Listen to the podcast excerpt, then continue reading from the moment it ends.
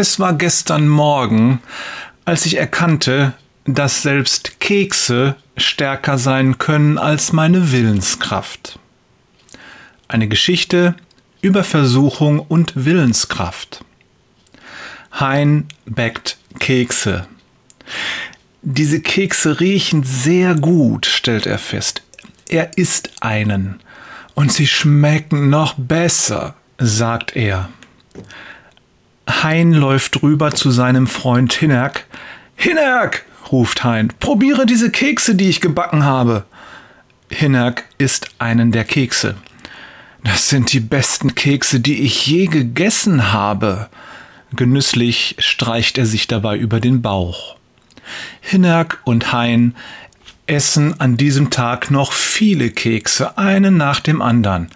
Weißt du, Hein, sagt Hinnerk mit vollem Mund, ich glaube, wir sollten aufhören zu essen. Ich fürchte, uns wird nachher noch schlecht. Du hast recht, sagt Hein. Lass uns noch einen letzten Keks essen, dann hören wir auf. Hinnerk und Hein essen jeder einen letzten Keks. Es waren noch viele Kekse in der Schüssel. Hinnerk, sagt Hein, lass uns nur noch einen allerletzten Keks essen und dann hören wir auf. Hinnerk und Hein essen jeder einen allerletzten Keks. Wir müssen aufhören zu essen, ruft Hein, als er noch einen isst. Ja, bestätigt Hinnerk und greift nach einem Keks. Wir brauchen Willenskraft. Was ist Willenskraft? sagt Hein. Willenskraft bedeutet, dass man sich anstrengt, etwas nicht zu tun, was man eigentlich tun möchte, sagt Hinnerk. Du meinst, so wie man sich anstrengt, nicht alle diese Kekse zu essen? fragt Hein. Genau, sagt Hinnerk. Hein nimmt die Schüssel, in der immer noch viele Kekse liegen, und kippt sie alle in eine Schachtel. Da, sagt er, jetzt werden wir keine Kekse mehr essen. Aber wir können die Schachtel öffnen, gibt Hennerk zu bedenken.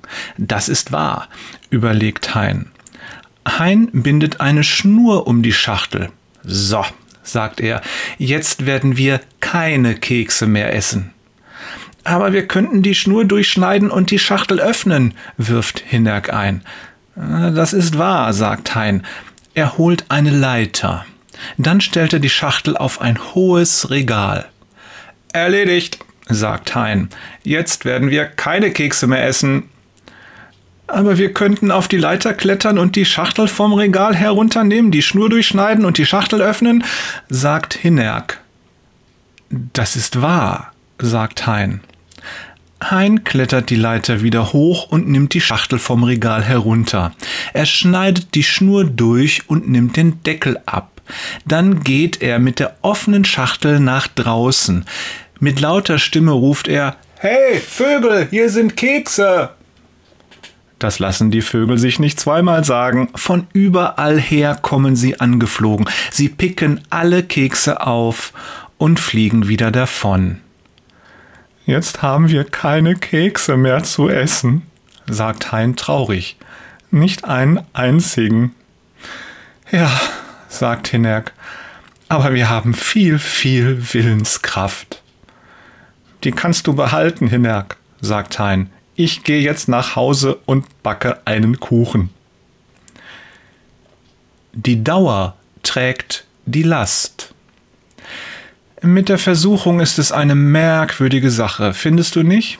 Ich fürchte, wer glaubt, Versuchungen mit seiner Willenskraft widerstehen zu können, der glaubt womöglich auch, den Lauf der Zeit mit einer Sanduhr messen zu können. Vereinzelt mag das gelingen. Und für kurze Zeiten können wir mit Willenskraft widerstehen. Aber ich verrate dir garantiert nichts Neues, wenn ich feststelle, letzten Endes haben wir der Versuchung nichts entgegenzusetzen. Sie ist stärker als wir. Unsere Willenskraft ist begrenzt. Sie erlahmt, wie auch ein Muskel erlahmt. Die Versuchung ist unbegrenzt. Sie wirkt permanent, ist immer da. Wie die Erdanziehungskraft, die hört auch nicht auf. Allein aus diesem Grund werden wir letzten Endes immer erliegen. Retten kann uns nur die eine Kraft, die ebenfalls unbegrenzt ist und dabei deutlich stärker. Das ist die Kraft Gottes. Nur in dieser Kraft können wir immer länger und immer öfter widerstehen und dabei stärker und stärker werden. Ja, es ist ein Kampf. Doch Gott rüstet uns dafür aus. Lasst uns immer wieder daran erinnern. Der Apostel Paulus schreibt zum Ende seines Briefes an die Epheser, Werdet stark, weil ihr mit dem Herrn verbunden seid. Lasst euch mit seiner Macht und Stärke erfüllen. Epheser 6, Vers 10b. In diesem Sinne, auf in den Kampf. Liebe Grüße von Jörg bläst heute die Trompete Peters und Thorsten hat einen merkwürdigen Jeeper auf Kekse bekommen. Wader. PS. Die Geschichte mit den Keksen ist nicht von mir. Sie stammt von Ray und Anne Ortlund aus ihrem Buch Renewal. Ich habe sie lediglich angepasst. Kekse! you